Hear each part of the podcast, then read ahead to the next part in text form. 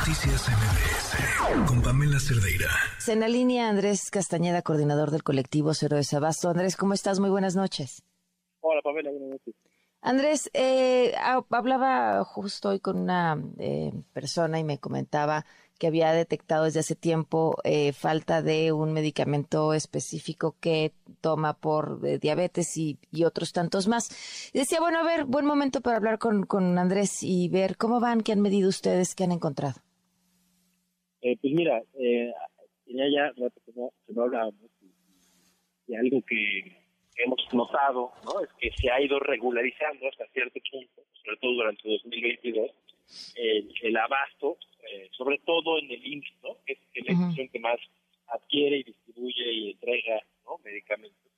Eh, sin embargo, durante este 2023 hemos notado desabastos ya muy puntuales, sobre todo eh, ya no, no destacados original, que recordarás que, la, la crisis de desabastos original por decisiones que se tomaron desde el gobierno federal en términos de adquisición y distribución de los medicamentos, eh, estos distintos cambios que ha habido y que tocó fondo la crisis en, en 2021. En 2022 comenzó a mejorar, pero ahora vemos cómo hubo, eh, además de que se acompañó una crisis global con la pandemia, con, con una crisis en las cadenas de, distribución de, de, los medicamentos y, de los diferentes ingredientes activos y demás, ahora vemos que en, algunas eh, decisiones de la industria farmacéutica sobre qué medicamentos producir o dejar de producir. Mm. Hay crisis en algunos ingredientes activos y excipientes también, han subido mucho el precio eh, también por, por, por,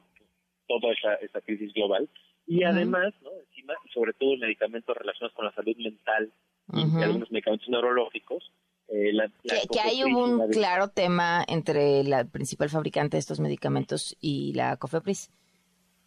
Exacto, ¿no? Eh, aparentemente lo que lo que dice la COFEPRIS, ¿no? Es que hay un incumplimiento en donde no se pudo garantizar la calidad eh, y, la seguridad de estos medicamentos, entonces la COFEPRIS haciendo su trabajo, ¿no? inhabilita a esta empresa y sus productos y bueno, esto tiene como consecuencia que, miles de pacientes, tanto en el sector público como en el privado, se quedan sin eh, los medicamentos y un poco esto tiene como como como reflejo o causa de base, que además es una, una causa que tiene muchos años de deuda, digamos, es eh, la falta de una política farmacéutica nacional, que esto no es más que una estrategia, ¿no?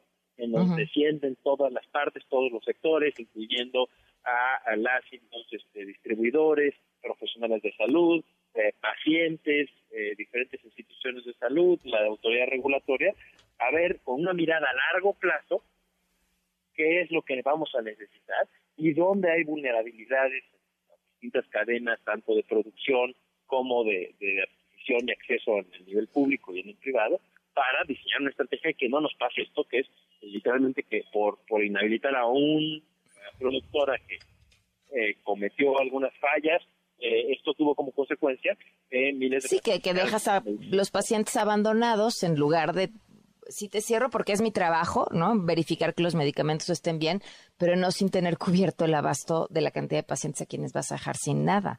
Que, y además en temas de salud mental, que vaya, es, es eh, la siguiente pandemia tras la pandemia.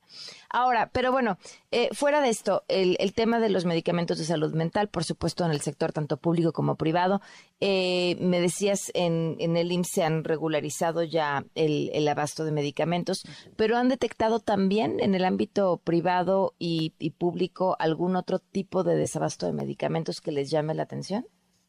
Este, sí, sí hay algunos medicamentos, por ejemplo, para la diabetes, para el trastorno por déficit de atención, más allá de, de, estos medicamentos de psicofarma, ¿no? Por ejemplo, ha habido decisiones de la industria farmacéutica que, eh, decisiones comerciales, es decir, no resultaba ya un negocio, ¿no? Eh, pues han dejado de producir, es el caso de la morfina, el caso del, del que es otro medicamento de otra, de otra farmacéutica, y además ahí también hay, hay, veces que por decisiones comerciales ahorita está muy caro importar el excipiente, por ejemplo, o el ingrediente activo, que la mayoría de esos productos se, traen de China o de la India y los transportes han aumentado de manera exponencial, y deja de ser negocio, ¿no? Y entonces deciden detener la producción y no hay, ¿no? Al final, una autoridad que tenga la capacidad de incentivar a la competencia o a la importación de otros productos de entrada de otros mercados y, y, una vez más es la falta de una política farmacéutica nacional que tenga como premisa tener a las y los pacientes en el centro y evite que este tipo de cosas sucedan, porque al final, bueno, las empresas son libres de tomar las decisiones que, quieran, pero al final aquí si hay en juego la salud de muchas personas eh, y, se tiene que tomar en consideración justamente y si tienen las facultades, las autoridades eh, para generar estrategias y que esto no pase. Claro, pues te agradezco muchísimo que nos hayas tomado la llamada, Andrés, y sigamos hablando con más frecuencia para, para seguir informando qué es lo que está pasando. Muchas gracias. A la orden, Pamela. Gracias, buenas noches. Noticias MBS